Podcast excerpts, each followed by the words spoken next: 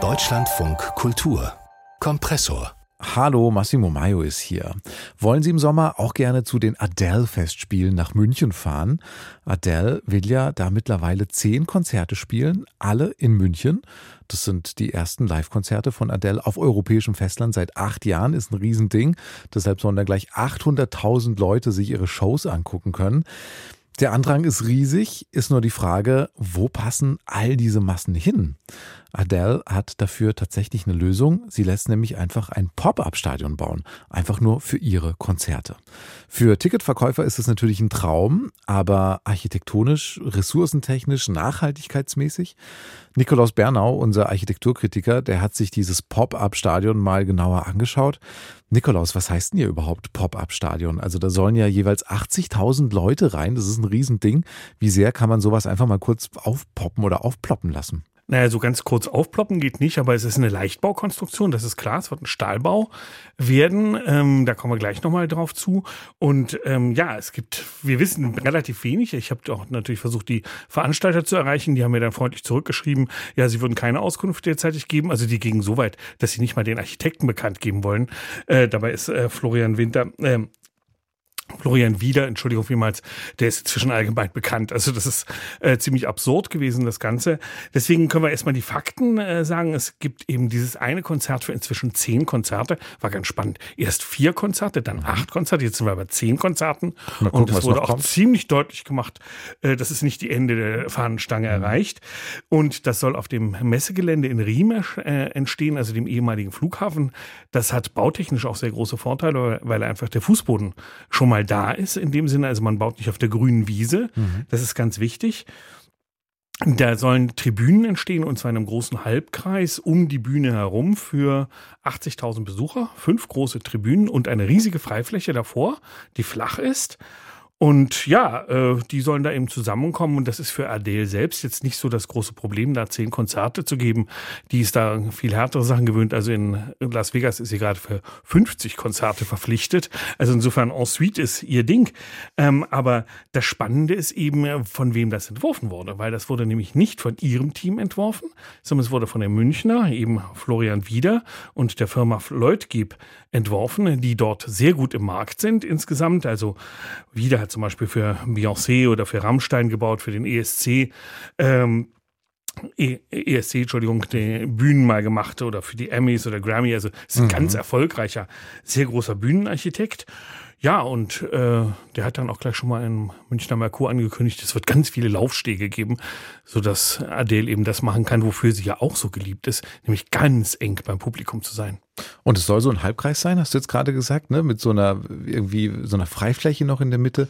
Das klingt ja so ein bisschen und sieht auch fast ein bisschen so aus, als auf den wenigen Bildern, die es gibt, sieht es so ein bisschen nach Antike aus, oder? Ja, ganz klar. Also es gibt auch deswegen so ein bisschen antiken Aspekt, weil diese Bilder, die publiziert werden, sind alle in so einem schönen sommerwarmen dunkelblau. Also man sieht geradezu, wie die Hitze leicht äh, wabert in dem Ganzen.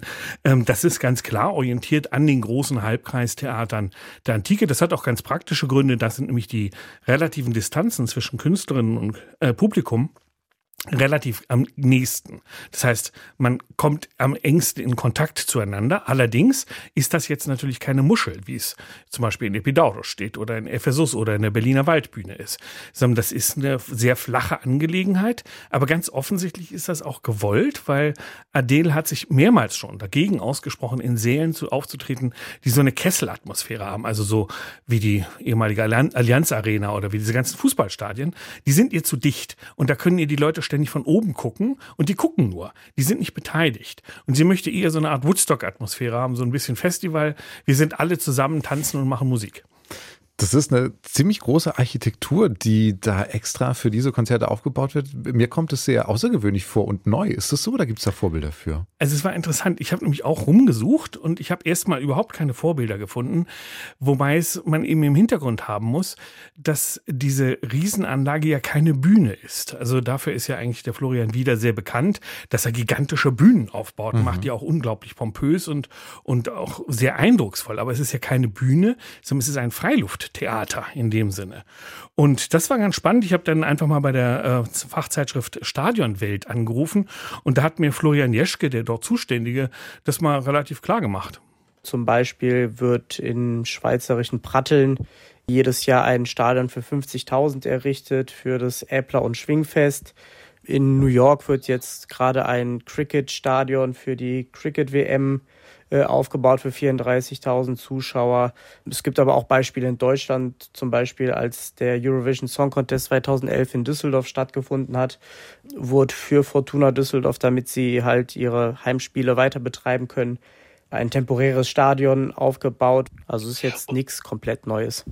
Ja, und das ist eben eigentlich das Spannende, dass wir das oft so ein bisschen übersehen eigentlich, wie viel provisorisch überhaupt gebaut wird. Also nicht nur Containerdörfer oder Containerschulen, sondern gerade große Veranstaltungsarchitekturen eben auch jenseits der Rummel, die wir ja sofort im Auge ja. haben, wenn es darum geht.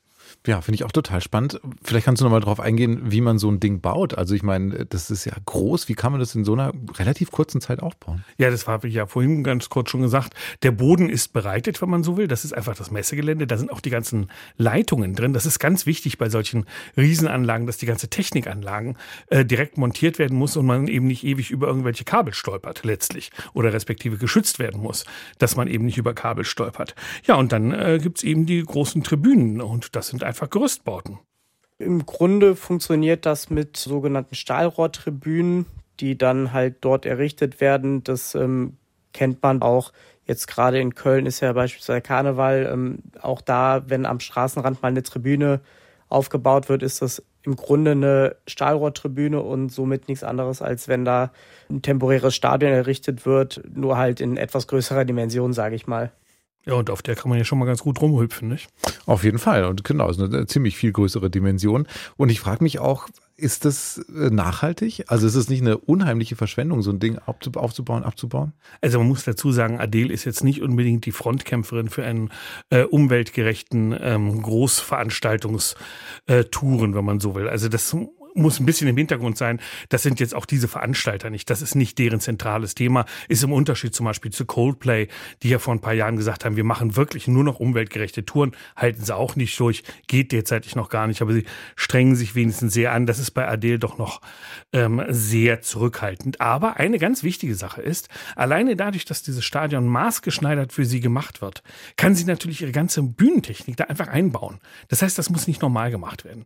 Das spart unglaublich viel Geld klar. Es spart aber auch unglaublich viel Energie letztlich. Und man kann die Sachen einfach so zusammen basteln, wie sie jetzt schon vorhanden sind. Das ist die eine Angelegenheit. Das ist, wie gesagt, auch Ökonomie, aber eben auch Ökologie.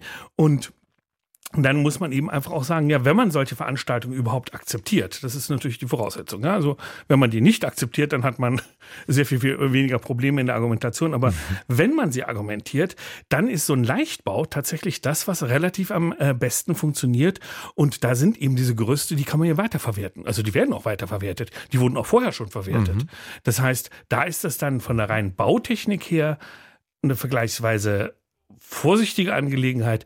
Das, was den eigentlichen Energieinput macht, macht die riesige Maschinerie, die solche Konzerte sind und natürlich die An- und Abfahrt der Besucherinnen und Besucher.